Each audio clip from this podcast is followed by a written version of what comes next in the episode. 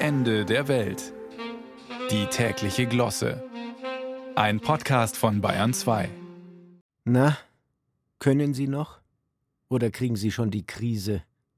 Früher wurde uns die Krise ja gerne mal als Chance verkauft. Das waren noch Zeiten, als wir es nur mit einer läppischen Finanzkrise zu tun hatten. Eine possierliche Ölkrise, die lässt sich mit ein paar autofreien Sonntagen bewältigen. Zur Abwendung der Klimakrise wird nicht mal ein autofreies Jahrhundert ausreichen. Und selbst wenn wir die Klimakrise in den Griff bekämen, blieben ja immer noch die anderen Krisen. Gerade erst haben wir die Corona-Krise und mit ihr den Klopapierengpass und die Nudelknappheit überstanden. Zack, Ukraine-Krise, Energiekrise, Nahostkrise. Elf Krisen müsst ihr sein.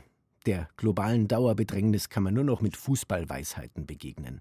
Nach der Krise ist längst vor der Krise und die nächste Krise ist immer die schwerste. Die Demokratie in der Krise. Der gesellschaftliche Zusammenhalt in Gefahr. Die Weltordnung in Not. Der Fußball Nein, Moment, die Nationalmannschaftskrise scheint zunächst einmal abgewendet. Die Berufung von Julian Nagelsmann als Bundestrainer hat allerdings neue Krisen ausgelöst.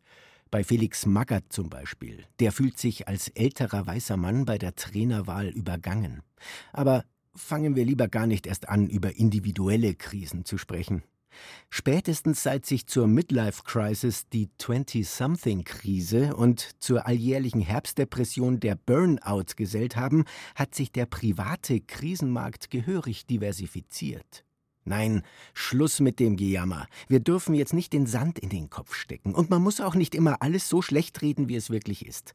Nein, wir müssen die Köpfe hochkrempeln und die Krise abschütteln. Wir brauchen wieder mehr Glanz, mehr Glamour, mehr Glitter im Leben. Aber, meine Damen und Herren, Sie müssen jetzt stark sein. Wir laufen in eine veritable Glitterkrise hinein. Zur Bewältigung der Umweltkrise arbeitet die EU-Kommission an strengeren Regeln für die Verarbeitung von Mikroplastik. Es soll künftig weniger Kunststoffgranulat freigesetzt werden.